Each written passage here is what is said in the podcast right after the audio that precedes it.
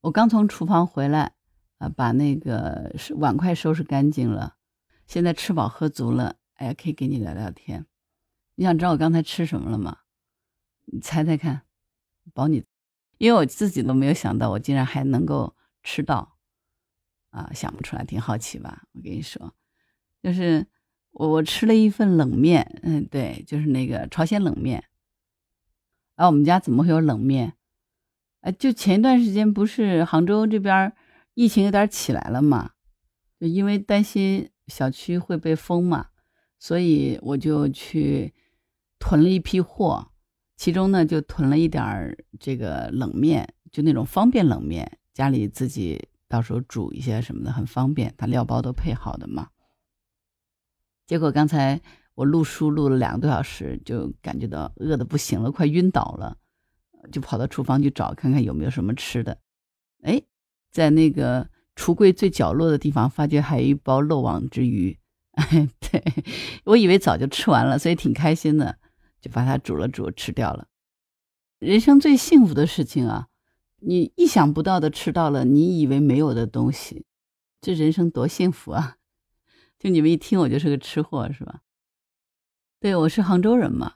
杭州虽然是在江南啊，但其实这个城市是比较有趣的，因为我们一千年前是开封的嘛，汴梁的，所以杭州有很多习惯是吃面食的。比如说，我们早上都吃片川，片川是杭州本地的一种面条啦。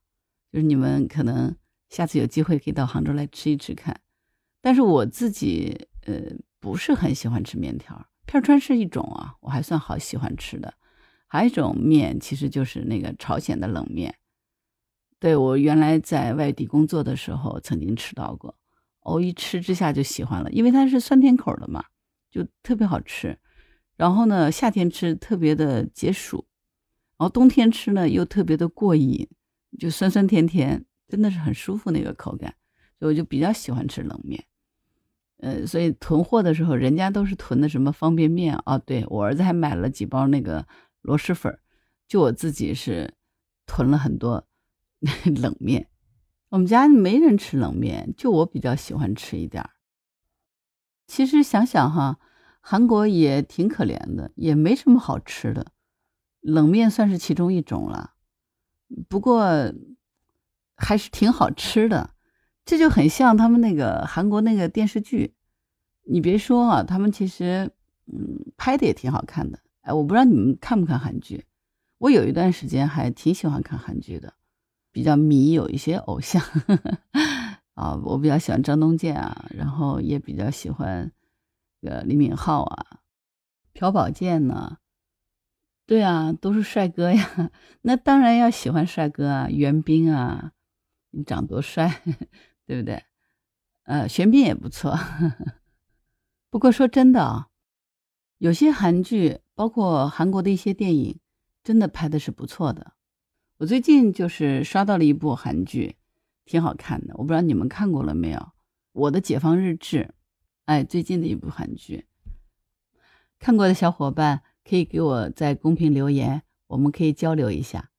不过话说回来哈，这部剧真的是《请回答一九八八》之后，又一部让我有点想去做二刷三刷冲动的一部剧，是不是很好奇？如果你没有看过这部剧啊，我推荐你一定要去看一下。先给大家做个介绍啊，名字叫做《我的解放日志》。故事挺简单的，就是讲了在首尔工作生活的兄妹三人，大姐、二哥、小妹，日常工作、生活、爱情。这个主人公就是小妹，他们兄妹三个都在首尔上班，但是都住在老家的村子里，每天交通车程差不多两个多小时。就有点类似于说你在北京东城上班，但是你在平谷县住，大家可以想象一下，就差不多这个类比吧。这部剧特别的平淡，很真实的一个职场打工人的故事，很丧，但是又特别治愈。剧情非常的平淡，我都觉得 没有办法做详细描述。这样子吧，我拿其中一个情节来给你们分享一下，你们听听看是不是比较有趣啊？那个小妹是一个首尔大公司的设计师，在职场当中是非常沉默的，她患有社恐。他们公司福利挺好的，人力资源部门组织的这种员工各种联谊关爱会，说有什么摄影联谊会啊、保龄球联谊会、登山联谊会之类的。帮助员工通过活动增进感情、加强友谊，然后对公司有更好的认同。公司是拨款的哈，给大家去参与这样的活动。但是每次那个小妹就觉得去参加这样的活动特别痛苦，因为她不想跟任何人在做工作之外的社交，她只想下了班赶快回家休息，然后第二天一早天亮才有力气再来上班。因为不愿意参加联谊活动，所以小妹总是定期要被人力资源管理部门约见，询问她为什么不愿意参加，是不是有什么不高兴、不满意的地方。这种每次的约见也让她很痛苦。后来，小妹就和单位里另外两位不愿意参加共助会的同事，组成了一个解放自我共助会，就是为了去不参加别的共助会。又不想被叫去训话嘛？他们这个公助会的活动方式很简单，就是下班了找一个地方，三个人去聊天，每个人轮流讲自己想讲的话，另外两个人就聆听。宗旨是不扩大不幸，也不假装幸福，不给予任何评价和建议。然后一个人说完了，换另外一个人，这就是他们的聚会内容。他们聚会的方式也很简单，他们都社恐到什么程度呢？都不愿面对面坐，所以他们选择的是咖啡厅，坐在长条凳上，面对着窗户外面，三个人坐成一排，一个人说话，另外两个人静静的听。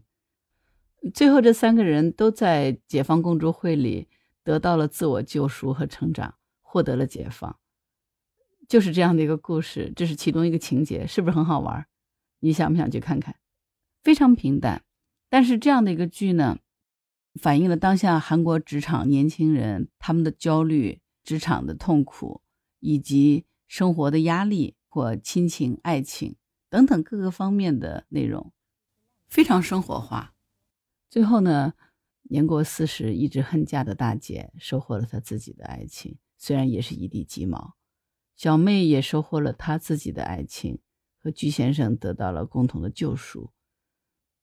没有野心，但是非常善良的大哥呢，最终成为了一名殡葬礼仪师，找到了他自己的位置。啊，每个人的自救方式都不一样，他们最终还是通过保持内在的坚持、善良和对爱情的向往，最终找到了自己想要的那份幸福。虽然当中酸甜苦辣都有嘛，不是什么大团圆。或者特别的积极向上，给你打鸡血的那种情节，特别的真实，就你那每一句话都特别的击中你的心。世界大同吧，就这部剧，我觉得特别也反映了我们现在当下是给人以力量的。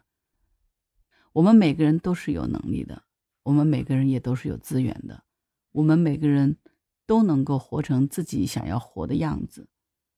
那么与焦虑共存。积极主动的寻找不同的办法进行自救，这是我们每个人都能够有的人生。我们自己的解放日志是由我们自己来记录的，很好的一部韩剧哈，分享给你们。你如果喜欢的话，你也可以刷刷看，可以在下面给我留言，讨论一下你看过这部剧的感官好不好？期待着你的留言呢。如果你喜欢我的节目，请加入我的微信听友群，木兰的全拼，期待听到你的声音哦。今天就聊到这儿，拜拜。